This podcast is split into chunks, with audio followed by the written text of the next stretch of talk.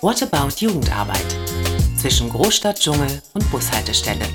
Mit Frank Feuerschütz und Timo Fersemann. Herzlich willkommen zu What About Jugendarbeit, dem Podcast für pädagogisch Interessierte.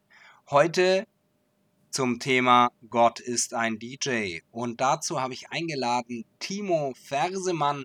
Er ist Pfarrer und geboren und aufgewachsen im Hamburger Speckgürtel bei Toosstedt. Über die evangelische Jugend ist er zur Kirche gekommen. Sein Theologiestudium hat er in Tübingen, Athen und Berlin gemacht. 2017 bis 2019 hatte er die Leitung des Projekts Netzteufel an der Evangelischen Akademie zu Berlin zum Thema Hate Speech aus christlicher Perspektive. 2019 hat er sein Vikariat in der Gemeinde am Weinberg begonnen, insbesondere in der Zionskirche und der Golgatha-Kirche. Im Vikariat Gottesdienste und Workshops mit und zu elektronischer Musik gemacht, aus Kirchenliedern wohlgemerkt, und seit 2023 ist er Pfarrer im Entsendungsdienst in Trebin auf einer 50% Stelle geteilt mit einer Kollegin. Herzlich willkommen, Timo. Schön, dass du da bist. Hallo Frank, schön, dass ich da sein darf. Du bist jetzt im Entsendungsdienst und teilst dir die Stelle mit einer Kollegin. Das ist ja an sich auch schon etwas ungewöhnlich. Selbst oder gerade in Trebin, oder? Äh, meine Mutti war letztens da und fragte, ob ich immer eigentlich noch weiter diese besonderen Sachen mache, die niemand anderes sonst macht. Ähm, ja, äh, in den Entsendungsdienst zu gehen und sich eine Stelle zu teilen, äh, machen ein paar Leute, aber nicht so viele und wir hatten darauf Lust. Der Entsendungsdienst ist ja die erste Stelle so richtig als Fahrperson nach dem Vikariat und die kann man sich auch nur so halb aussuchen. Man kann sich da Vorschläge machen, muss welche in Berlin und welche in Brandenburg machen, weil wir ja Stadt und Land zusammen haben. Und ich habe mir da eine tolle Kollegin ausgesucht, mit der wir uns eben diese 100% Fahrstelle, die es da äh, in Tribün noch gibt, teilen, damit man nicht alleine in so eine erste Berufsphase geht und damit man auch genügend Zeit noch für andere Dinge im Leben hat äh, und ein bisschen rumspielen kann. Weil ich erlebe viele junge und nicht so junge Kolleginnen, die einfach gar keine Zeit irgendwie für Kreativität mehr in ihrem Leben haben, weil sie ganz viele wichtige Sachen für die Gemeinde machen. Und das ist gut, aber ich hatte ein bisschen Angst, dass es mich zu schnell zu sehr erschöpft. Äh, und deshalb haben wir so ein Wochenmodell, wo wir mal gemeinsam und mal jeder für uns irgendwie da sind und habe dadurch regelmäßig auch eine freie Woche, um andere Sachen zu machen. Ich würde dich als urbanen Menschen sehen. Und da stellt sich für mich natürlich schon die Frage, warum du ausgerechnet nach Trebin gehst. Na, Tribine ist jetzt zentral, weil es verfügbar war und für mich an Berlin gut eingebunden ist. Ich bin aus familiären Gründen hier. Aber ich komme halt, wie gesagt, auch aus dem Speckgürtel ähm, raus und finde es auch gut, einfach nicht nur Berlin-Mitte war jetzt mein Handlungsfeld und ich wohne hier kurz äh, hinterm Ring äh, in Berlin und man trifft da schon einen bestimmten Schlag Leute und ein bestimmter Schlag Leute ist da in der Kirche und das Spannende schon, wenn man äh, auch nur ein bisschen rausfährt, ist, es sind einfach nochmal ganz andere Leute, die in die Kirche gehen, mit denen ich da Kirche auch mache, viel weniger studierte Leute, viel praktischere, handwerklich äh, orientierte Leute und es macht einfach einen Unterschied, wie man über Glauben redet. Und das ist auch das Spannende an dem Fahrberuf, dass man halt immer wieder neu äh, sich und seine Rolle und seine Begegnung da entwickeln kann. Und ähm, finde das halt auch gesellschaftlich wichtig, dass wir sagen, das Leben findet nicht nur in den Zentren statt, sondern auch äh, in der Fläche. Und Turbine ist ja jetzt wirklich noch am Rand vom Zentrum auch. Ähm, aber ähm, für viele Leute ist es ja auch schon unvorstellbar weit draußen. Die wissen auch gar nicht, ist es jetzt Trebin oder Templin oder so. Äh, manche Leute, die in Berlin wohnen, kennen sich auch gar nicht so gut aus. Und äh, deshalb hatte ich Lust, auch rauszugehen. Ich würde dich gerne äußerlich für die Hörerinnen und Hörer beschreiben. Du hast abrasierte Haare. In der Regel trifft man dich mit Jeans, die hochgekrempelt sind auf eine spezielle Art. Also von äußeren Erscheinungsbild bist du eher modern gekleidet und darüber hinaus ist dein Auftreten eben nicht das eines klassischen Pfarrers. Jetzt ist die Frage, wie bist du in der Brandenburger Provinz aufgenommen worden? Also man sagt ja immer, wenn den Brandenburgerinnen nicht schimpft, dann ist das schon fast gelobt. Ähm, aber ich habe viel mehr Herzlichkeit äh, in Trebin erlebt, viel mehr Offenheit und dass ich irgendwie Turnschuhe unterm Talar trage. Äh, und es hat tatsächlich ein ähm, achtjähriger Junge irgendwie gefragt, ob das ein Pfarrer eigentlich machen darf. Äh, und die anderen, ich glaube nicht, dass sie sich nicht getraut haben, sondern ich wurde auch sehr vieles sehr direkt gefragt, aber es ist so, oh nee, ist doch schön. Ist doch schön, dass auch was anderes da ist. Ist doch schön, dass irgendwie auch ein Impuls irgendwie reinkommt. Unsere Gemeinde ist tatsächlich auch eh sehr stark in einem Unbruch schon begriffen gewesen. Mit Corona tatsächlich auch eine nicht so alte Generation von 40, äh, 50-Jährigen, die da viel geguckt haben, was kann man unter den Bedingungen machen und es eben gerade nicht, ah, das war aber schon immer so. Das ist mir tatsächlich kein einziges Mal begegnet und äh, für mich wirklich auch eine sehr heilsame Erfahrung, dass das Klischee irgendwie, äh, du, du da überall an, gar nicht so da ist. Aber natürlich gibt es auch kulturelle Unterschiede, dass man da mit dem Fahrrad auf dem Bordstein, äh, auf dem Bürgersteig fährt und äh, äh, da nicht runtergeschimpfen wird, wie man das in Berlin würde. Das sind natürlich immer wieder so kleine Momente, wo man merkt, ah, Dinge laufen auch anders. Aber die Offenheit dafür, dass ich irgendwie sein kann und locker reden kann, ähm, wie ich mag und vom Glauben berichten kann mit offenem Herzen, ähm, da bin ich sehr dankbar dafür. Äh, und äh, ja, es ist eine schöne Erfahrung, die ich da machen darf. Auf die speziellen Herausforderungen des Landes Brandenburgs werden wir dann nochmal zum Ende des Podcasts schauen. Aber du bist ja hier, weil wir uns zum Thema elektronische Musik unterhalten wollen. Der Podcast trägt ja den Namen Gott ist ein DJ. Und natürlich wollen wir auch wissen, was hat das Ganze mit Jugendarbeit zu tun. Aber vielleicht erstmal die Frage, welche Art von Musik ist das, mit der du zu tun hast oder der du dich verschrieben hast? Vielleicht hören wir mal in den ersten Track äh, rein. Wer nur den lieben Gott lässt walten, der erklärt, glaube ich, ganz viel, äh, wo ich herkomme äh, und wo das hingeht und was das Spielfeld ist, was sich da auftut. Dann machen wir das mal.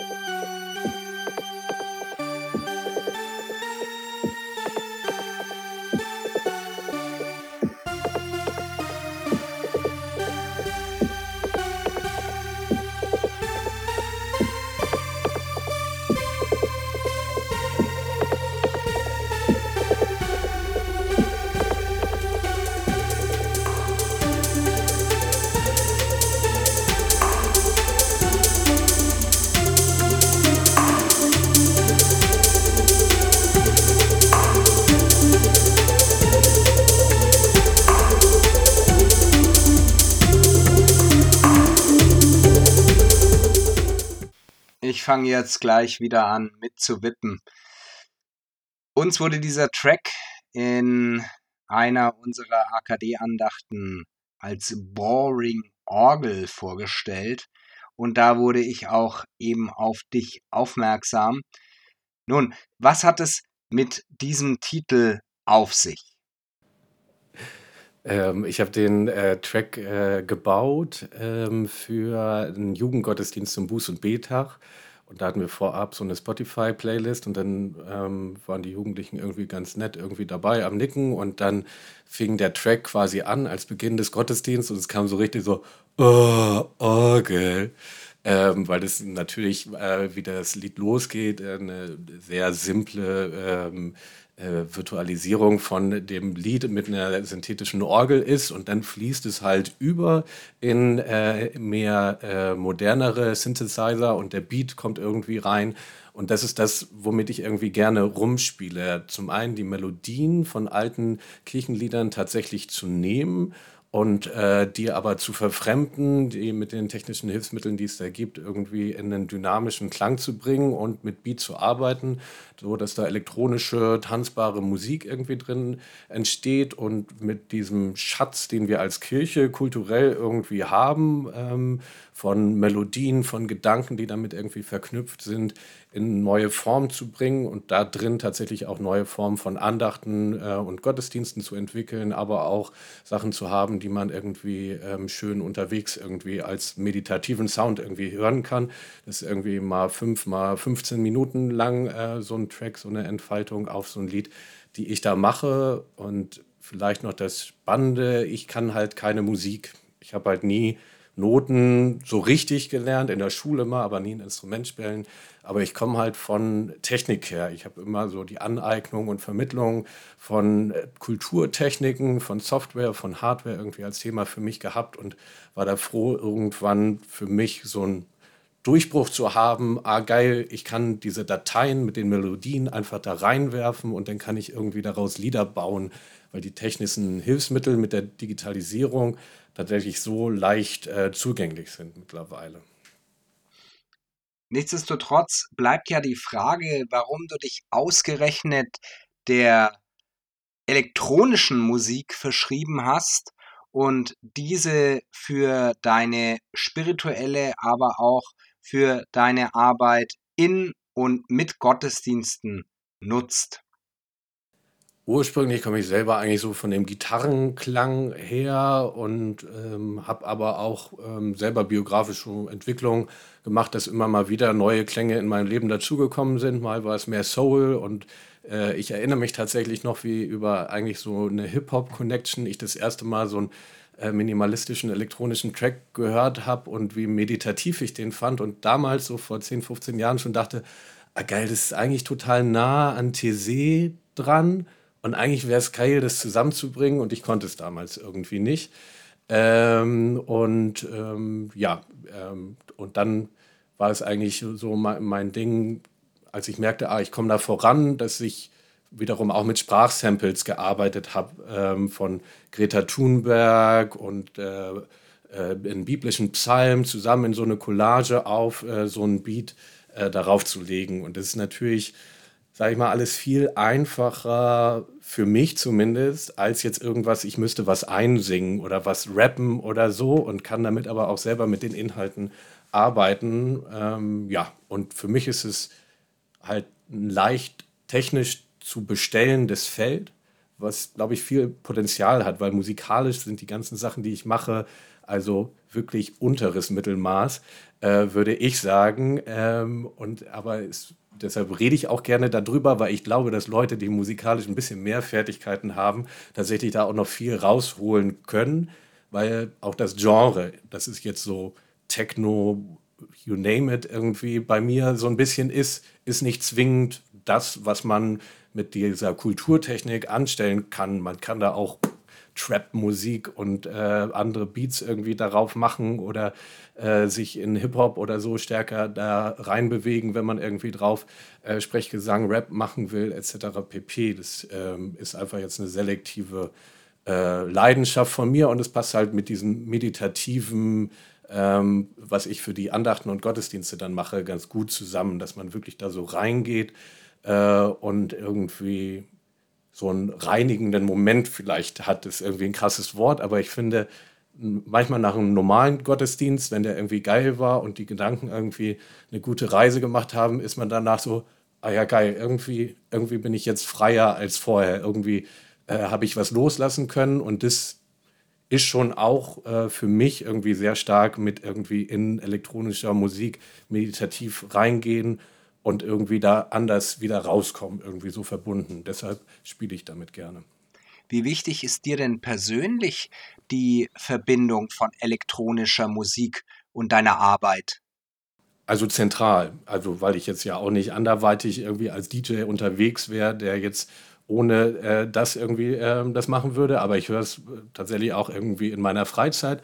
Ähm, äh, manchmal auf dem Weg zum Gottesdienst oder so, äh, einfach nochmal großer Gott, wir loben dich als Techno-Version, macht irgendwie auch anders fokussiert auf den Gottesdienst ähm, als solchen. Und das für mich das große, der große Spielraum ist einfach, dass ich damit Andachten und Gottesdienste gestalten kann und weil ich die Lieder selber mache, dann auch meine Lücken, wo ich irgendwie da rein und rüber spreche, ähm, selber gestalten kann. Und das ist nicht so eine Trennung von Musik und dann wird gesprochen und dann gibt es wieder ein Lied gibt, so, sondern dass man wirklich da in, in einen organischen Prozess gehen kann. Das, was du erzählst, macht schon mal sehr neugierig, aber ich glaube, am besten versteht man es, wenn man es hört. Also hören wir noch in einen weiteren Titel rein.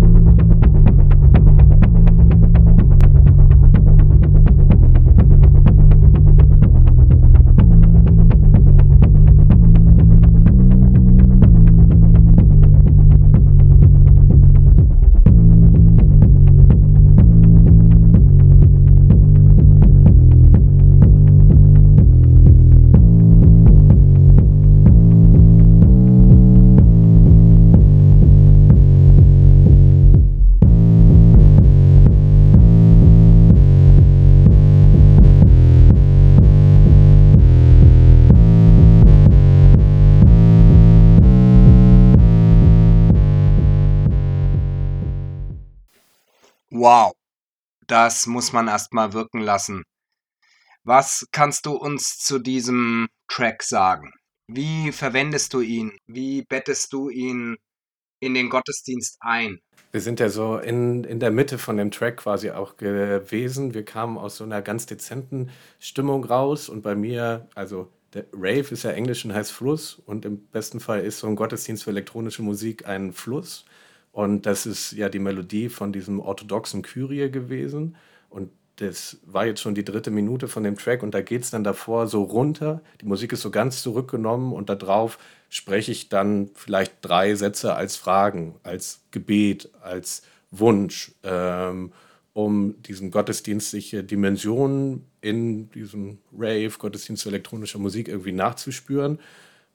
Und äh, dann geht es quasi hoch. Und dann kommt zumindest in meinem Ohr, weil das Lied jetzt auch ein bisschen vertraut war, seit dem Angriffskrieg auf die Ukraine, ist dieses Kyrie ja auch verbreiteter geworden. In mir singt es dann automatisch Kyrie eleison.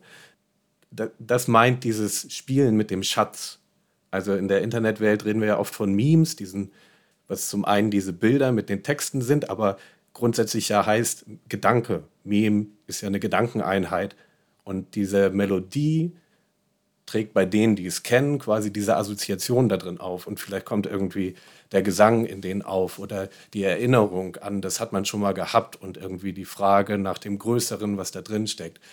Ähm, und das, ähm, ja, das ist äh, toll, äh, macht richtig Spaß, damit mit Gottesdiensten zu spielen, ist so meine Erfahrung. Und diese Tracks sind halt alle auch online veröffentlicht, zum Beispiel beim Free Music Archive, um sie auch runterladen zu können, aber auch auf gängigen Streaming-Plattformen, Spotify, Soundcloud etc., ähm, damit Leute das nutzen können. Und die haben extra auch diese runtergenommenen Stellen, damit ihr zu Hause bei euren Gemeinden, bei euren jungen Gemeinden irgendwie auch damit Andachten machen könnt. Und wenn man irgendwie so ein DJ-Controller-Gerät hat, gibt es da ja auch diese Drehknöpfe dran, wo man so die Energie so ein bisschen raussaugen kann, dass so ein Filter das ganz zurücknimmt. Und da kann man sehr gut dann Sachen drauf sprechen. Ja. Wo hast du denn diese Gottesdienste dann gemacht und ja, wie ist das abgelaufen? Ich habe in ähm, Vikariat in der Golgatha-Kirche ähm, einmal im Monat Gottesdienst zu elektronischer Musik ein halbes Jahr lang gefeiert.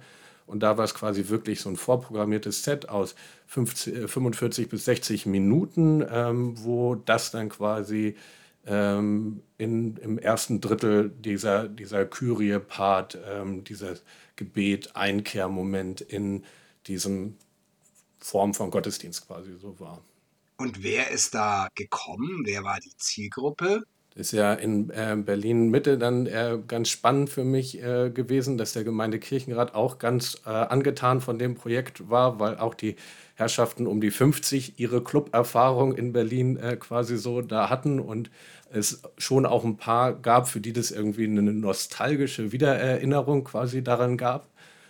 Dann war es aber insbesondere der größ äh, ältere Jugendpart, wenn wir quasi von 27 als oberer Grenze von der Jugendarbeit klassisch ja ausgehen, ähm, haben wir ja das Problem, ähm, dass es wenig spezifische Angebote für die oft gibt oder die auch anderes zu tun haben ähm, und dann oft dann irgendwie in den Gremien der, der Jugendarbeit ähm, so ihre Existenz haben. Ich äh, weiß das aus eigener Erfahrung.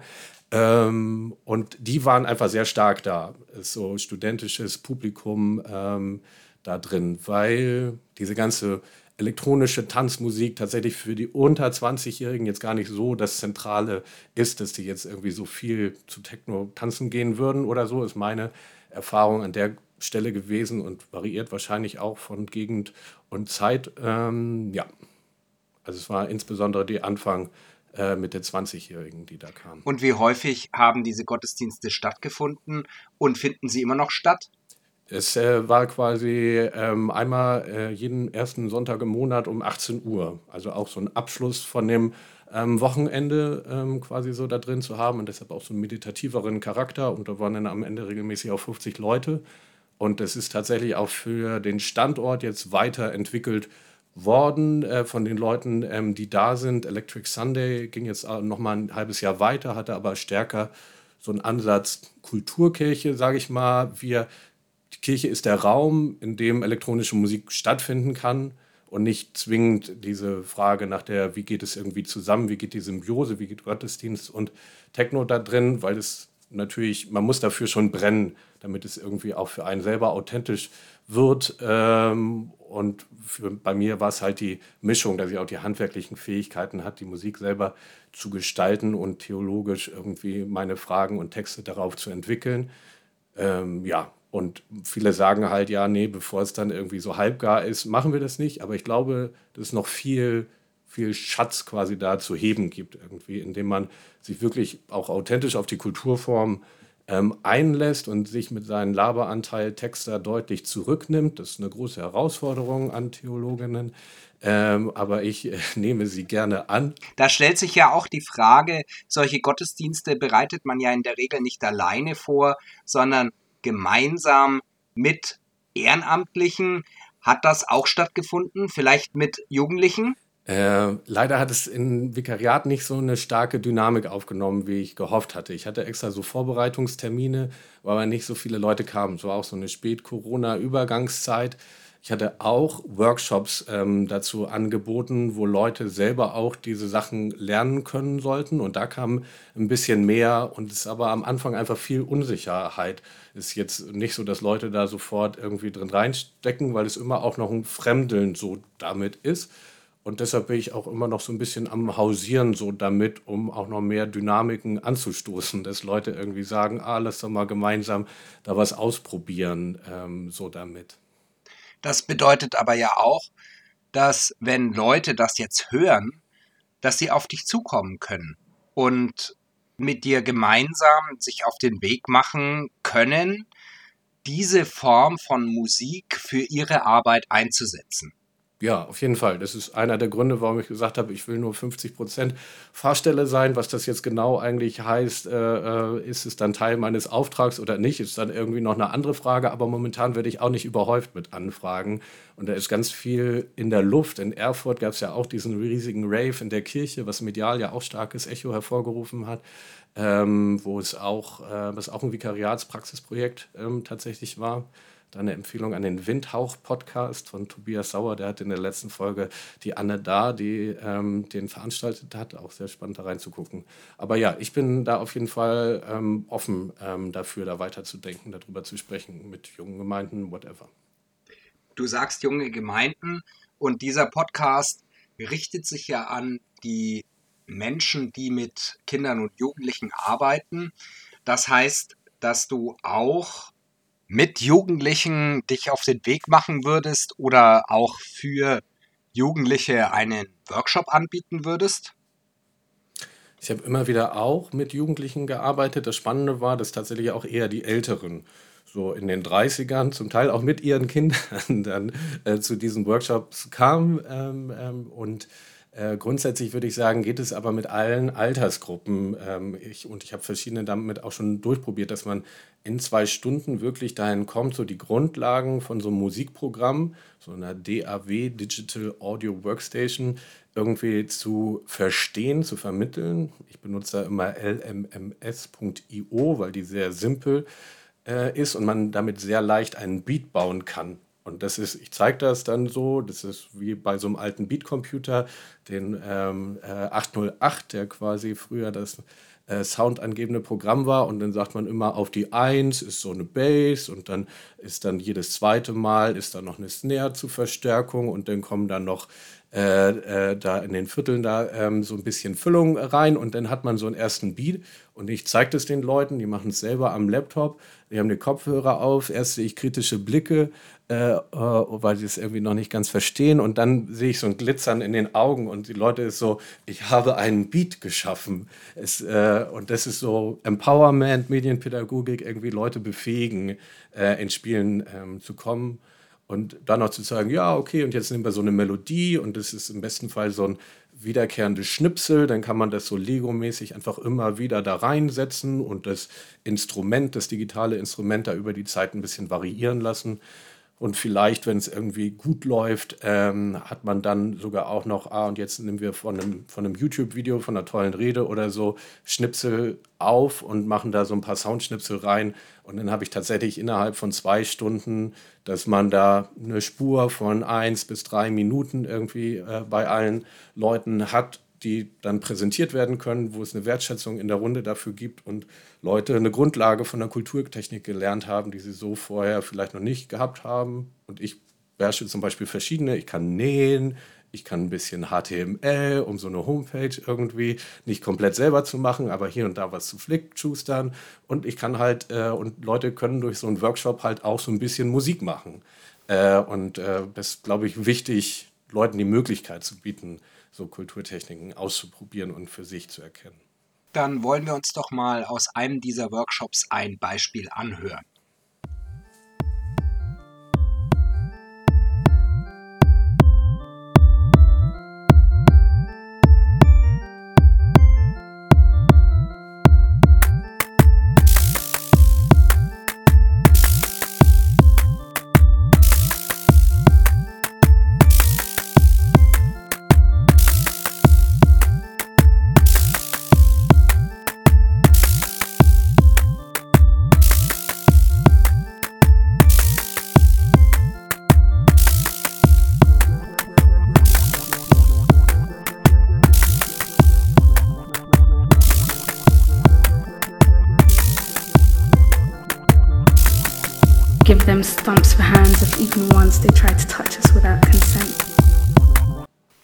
Ich finde, hier ist jetzt schon einiges deutlich geworden. Was kannst du zu diesem Stück sagen? Ich weiß tatsächlich nicht mehr, von wem äh, äh, es tatsächlich war. Ich habe es aber gefunden in so einem Ordner und weiß, dass es aus einem Workshop war. Und ähm, wie gesagt, es ist jetzt kein musikalisches Meisterwerk und äh, aber ich finde, man hört raus, die Musik ist einfach ganz anders, als was ich als Referenz irgendwie so vorgespielt habe. Und die Person hat ein sehr großes Gefühl für Beat äh, und es hat so eine starke Dynamik irgendwie da drin. Und das ist eigentlich diese sehr klassische äh, Kirchenlied-Melodie, die da im Hintergrund ist, irgendwie so eine geile andere Dynamik auf einmal bekommt. Und wenn wir quasi in der Jugendarbeit oder Konfirmandinnenarbeit geht es ja auch darum, und die, die die sollen das auch alles kennenlernen, was wir Tolles haben an unserem Schatz und deshalb müssen sie jetzt das apostolische Glaubensbekenntnis auswendig lernen oder so. Kennenlernen ist halt immer am geilsten, wenn man es irgendwie für sich tatsächlich auch adaptiert hat. Und das kann man halt auch mit klassischen Melodien äh, oder liturgischen Melodien zum Beispiel auch machen oder klassischen Texten, wenn man die einfach verspielt und dadurch als sein eigenes irgendwie erkennt. Das finde ich irgendwie das Nette an dem Beispiel. Wenn jetzt jemand auf die Idee kommt und sagt, cool, das will ich mit meinen Jugendlichen auch machen, was rätst du ihnen denn dann? Also wie kann man praktisch starten? Ähm, wie gesagt, ich finde für einen Einstieg dieses Programm lmms.io ähm, sehr angenehm. Ähm, aber auch wenn es weniger komplex ist wie andere, die so 100.000 Einstellungen haben, ist schon am besten, jemanden noch an der Hand zu haben, weil man sonst so viele Stellen hat, wo man resignieren kann. Und so YouTube-Videos können aber auch eine gute Hilfe irgendwie sein, ähm, wie man so da reinkommt. Und im Wesentlichen ist es einfach dieser, diese Abfolge, aber man braucht irgendwie einen Beat, der ist eine Grundlage, den kann man dann variieren. Dann braucht man irgendwie was an Melodie und damit hat man quasi schon mal die erste Grundlage so ähm, da drin. Ähm, aber irgendwie gibt es immer so ganz viele Abgründe links und rechts, äh, wo man da ähm, abstürzen kann oder ich jetzt auch auf meinen fortgeschritteneren Level irgendwie merke, ah, ähm, auch ich würde eigentlich gerne mehr wissen, wie das geht und äh, deshalb auch der, der Appell, irgendwie mehr musikalische, elektronische Experimentiernetzwerke miteinander zu gründen oder mein Aufruf dazu. Also wer daran Interesse hat, der kann sich dann gerne bei dir melden.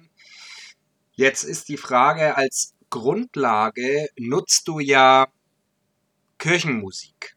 Also kurze Titel, wo bekommst du die denn her? Ja, also ich, ähm, das sind so kleine Dateien, das sind für die ältere Generation, die man für einen polyphonen Klingelton auf seinem äh, Handy damals ähm, genutzt hatte. MIDI-Dateien, die gibt es eigentlich auch schon von so Keyboards, wo man Disketten reingesteckt hat und das ist bis heute tatsächlich ein technischer Standard. Äh, und die gibt es zum Beispiel in der Wikipedia von allen Kirchenliedern. Ähm, ich gebe einen Link zu einem Pad mit in die Shownotes, den gebe ich immer bei meinen Workshops mit raus. Da findet man ganz viele äh, Quellen dafür oder zum Beispiel auch die Seite von TC. Da findet man auch für alle Lieder tatsächlich so eine vierspurige MIDI-Datei, ähm, die man dann einfach in so ein Programm reinzieht und dann ist da so ein Block und der macht wie die Noten, geht er halt so hoch und runter und den kann ich dann vermehren äh, und aus dieser Information, da sind die Töne, kann ich dann irgendwie draufklicken und sage hier, nimm mal Instrument aus diesem riesigen Schrank. Und das ist das Schöne an so Programmen wie LMMS, dass da ganz viele Instrumente, Synthesizer, äh, echte Instrumente, digitale Instrumente quasi drin abgebildet sind und ich die nicht noch kompliziert mit Plugins so dazuladen muss, was dann so die professionellere Welt am Ende irgendwie ist, dass ich meinen mein, mein Instrumenteschrank irgendwie über einzelne Plugins irgendwie abbilde. Ja. Vielleicht noch der Hinweis bei den Melodien aus TC, die sind sehr gut zum Arbeiten, ähm, weil die schön repetitiv sind. Ihr könnt die dann aber halt nicht veröffentlichen, weil die äh, Brudis von TC äh, leider sagen, dass die nur in Reihenform von ihnen äh, vertrieben und vermarktet werden dürfen. Ich habe da tatsächlich nachgefragt. Äh, und ist auch okay, weil die daran die schöpferische Leistung haben. Äh, und der Vorteil bei den alten Kirchenliedern, äh, wo die Autorinnen mehr als 70 Jahre tot sind, ist, dass man die dann tatsächlich auch frei veröffentlichen kann und dass deshalb meine Werke auch alle unter dieser CC0-Lizenz frei im Netz sind. Zu diesem Thema hatte ich mich ja auch im Podcast Folge Nummer 16 mit Wilko Bauer, einem Fachanwalt für IT-Recht, unterhalten zum Thema Heben und Schöpfen und Fragen zum Urheberrecht. Also das kann gerne nochmal nachgehört werden. Das verlinke ich nochmal in den Show Notes, wie auch alle anderen Dinge, die wir hier gehört haben und die hier frei verfügbar sind. An dieser Stelle möchte ich auch nochmal darauf hinweisen, dass es auch andere Möglichkeiten gibt, diese Form von Musik zu machen. Zum Beispiel sind iPads auch sehr geeignet für elektronische Musik. Auch hier ist es möglich, diese kurzen Titel, diese Memes reinzuladen und dann mit dem Programm GarageBand elektronisch zu untermalen. Das ist kinderleicht und wenn ihr euch iPads leihen möchtet, dann geht das natürlich im AKD in Charlottenburg oder jetzt auch in Wünsdorf. Dort ist das zweite Studio von der ABO. Also das ist sehr geeignet. Wie gesagt, kinderleicht das da zu machen. Ich habe da sehr, sehr gute Erfahrungen gemacht, dass Kinder und Jugendliche dort tolle Sachen entwickelt haben. Wir machen jetzt einen harten Schnitt, denn Worüber ich mich auch noch mit dir unterhalten möchte, ist, dass du in Brandenburg jetzt gelandet bist.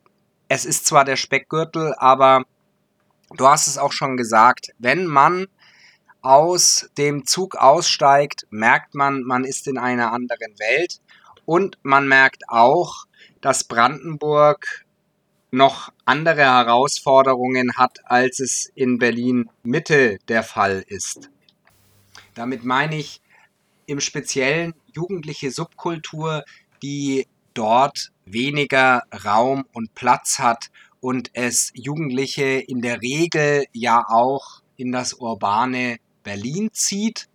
Ich meine aber auch, dass es darum geht, Haltung zu zeigen gegen rechtsextremistische Strömungen, die dort omnipräsent sind. Und äh, das ist natürlich auch eine große Herausforderung für junge Menschen dort. Wie geht es dir damit?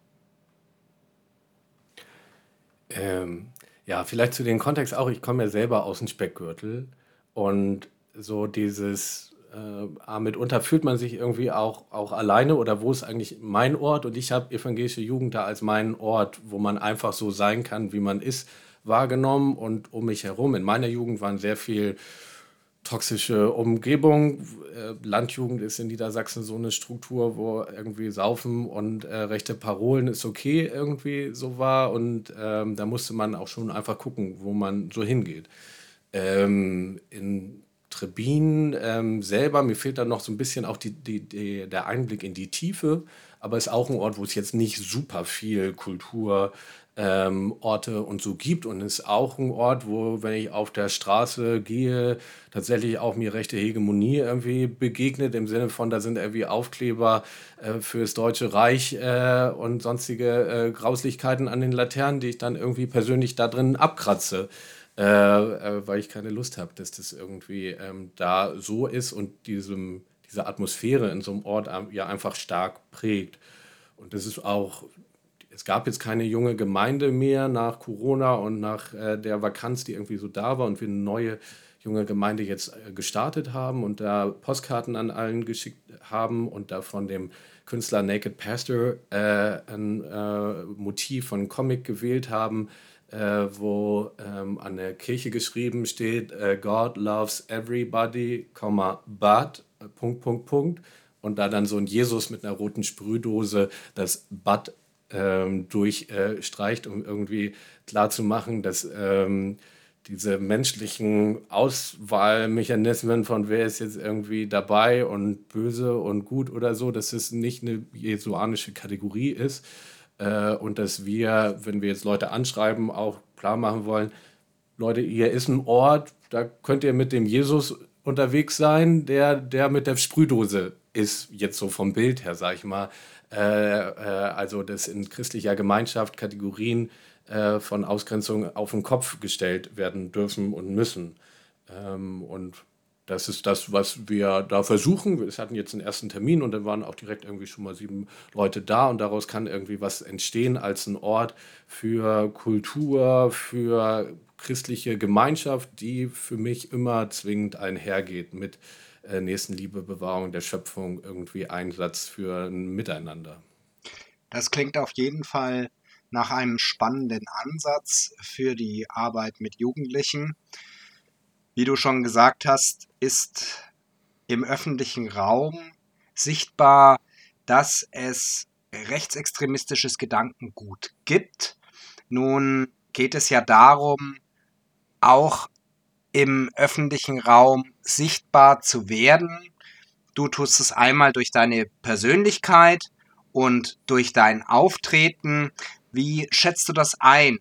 Also glaubst du, dass du mit Projekten oder mit Veranstaltungen dort etwas bewirken kannst, was dazu beiträgt, menschenfreundlicher zu werden? Wie nimmst du da die Leute wahr, mit denen du jetzt zusammenarbeitest und oder für die du jetzt auch da bist? Ähm, ich kann es noch nicht genau auseinanderhalten, was ist jetzt Oberfläche und was ist irgendwie Tiefe was ist irgendwie die erste Offenheit so dafür, die auch nur eine oberflächliche Offenheit ist? und äh, was sind irgendwie die tiefen Punkte. Und da kommen einfach auch noch spannende Fragen auf uns zu. In Trebin gab es in den 90er Jahren einen rechten Übergriff auf, auf italienische äh, Arbeitende. Orazio Gianblanco ist einer, der äh, sehr schwer verletzt ist und der Platz ist einfach gegenüber von unserem Friedhof und irgendwie hat auch noch niemand mir gesagt, ah, es, es gibt diesen Platz oder es gab diesen Vorfall und der trägt jetzt seinen Namen, weil wir aktiv damit arbeiten. Äh, und äh, im September ist der Jahrestag von diesem Übergriff und ich, für mich wird es spannend sein, irgendwie äh, ob da eigentlich eh auch was in Gange ist, ob da was in Gange gerät, wenn wir mit Leuten irgendwie darüber reden, was da so äh, stattfindet. In dem ersten Ankommen, ähm, ja, ist, ist, äh, ist noch nicht viel Tiefe da zu spüren, wo ich aber auch jetzt selber meine Haltung zeige, ist klar, aber auch jetzt nicht allen Leuten als allererstes die Welt erkläre und so und so ist das äh, aber, und ich komme aus Berlin und habe die Weisheit eh mit Löffeln gefressen oder so, sondern auch einfach als Ankommender erstmal ähm, zu schauen, ah, was bewegt eigentlich die Leute, was sind irgendwie Themen und was sind eigentlich auch die blinden Flecke und die als gemeinsame blinde Flecke irgendwie da drin äh, zu adressieren und nicht zu sagen, naja, das, da, da schweigen wir jetzt einfach lieber mal weiter darüber, weil die Kultur des Schweigens ist das, was ich äh, immer wieder als quasi das Gefährlichste erlebe. Die Kultur des Schweigens lässt zu, dass äh, die, die anderen Stimmen lauter wirken, äh, die ähm, äh, Ausgrenzung und Verachtung irgendwie fordern. Die Kultur des Schweigens lässt zu, dass man denkt, man wäre ganz alleine ähm, und ähm, die verhindert halt auch die, die kritische Auseinandersetzung mit dem, was einen selbst betrifft und als Christinnen sind wir irgendwie auch immer in eine Mehrheitsgesellschaft mit verstrickt, die einfach Strukturen von Rassismus, von Kolonialismus auch historisch in sich äh, trägt. Und ähm, die kann man auch dann nicht nur als das andere, die Nazis irgendwie ausgrenzen, sondern muss sie auch als das eigene ankennen. Und das ist so ein, ein spannender Prozess im Ankommen da für mich auch. Was du sagst mit dem Gedenktag, ich glaube, das ist ja tatsächlich etwas, wo man Menschen wieder in die Aktion bringen kann. In Eberswalde gibt es einen Gedenktag für Amadeo Antonio, der in Eberswalde Anfang der 90er Jahre zu Tode gehetzt wurde. Und die Menschen gehen dort seinen Leidensweg dann gemeinsam ab.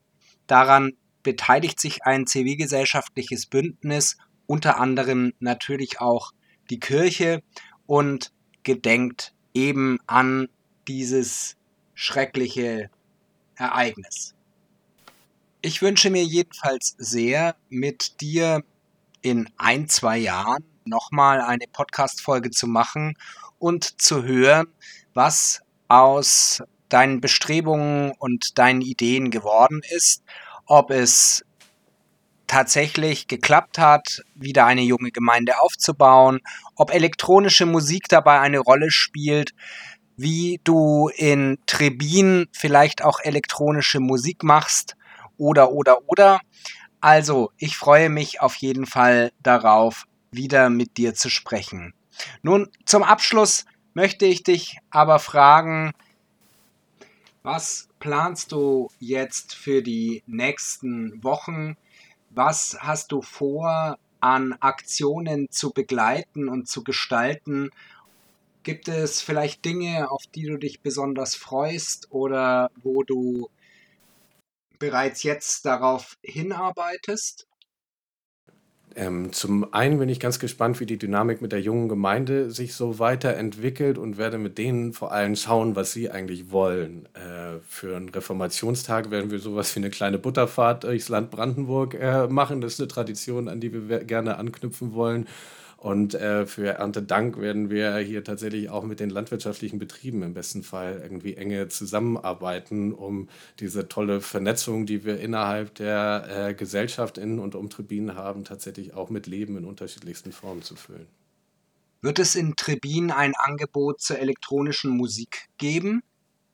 Ich habe mir überlegt, ob ich so ein kleines unter der Woche oder so Abendformat tatsächlich auch nochmal zusätzlich zum Gottesdienst als einen Spielraum in Trebin irgendwie entwickle. Und es aber auch so ein bisschen, wir haben es in den Gemeindebrief reingegeben, dass wir ähm, äh, da in dem Feld arbeiten und ob eigentlich jemand Lust hat, irgendwie da mitzudenken weil das ist tatsächlich immer das Schönste. Und wenn da jemand aus der Gemeinde, aus der jungen Gemeinde äh, da kommt, äh, dann entstehen da hoffentlich ganz tolle Gedanken. Dann wünschen wir dir dabei viel Erfolg. In jedem Fall war es wunderbar, dass du hier warst. Wir stehen jetzt kurz vor der Herbstkonferenz zum Thema Ästhetik und Popkultur. Hier haben wir uns ja schon ein Teil von Jugendkultur angeguckt, der auf jeden Fall auch von starkem Interesse ist, zumindest für die etwas älteren Jugendlichen und jungen Erwachsenen. Bei der Herbstkonferenz wird es dann auch noch weitere Workshops geben, die zeigen, wie man mit Jugendlichen tatsächlich ästhetisch ansprechende, popkulturelle Angebote gestalten kann. Ihr könnt euch anmelden über unsere Webseite. Solltet ihr den Podcast hören, wenn die Herbstkonferenz schon gelaufen ist, gibt es eine Dokumentation dazu. Nun denn, Timo, schön, dass du da warst. Mach's gut. Vielen Dank, dass ich da sein durfte. Alles Gute. Bis bald. Ciao, ciao. What About Jugendarbeit ist eine Produktion des Amts für kirchliche Dienste der Evangelischen Kirche Berlin, Brandenburg, Schlesische Oberlausitz. Redaktion, Ton und Schnitt Frank Feuerschütz.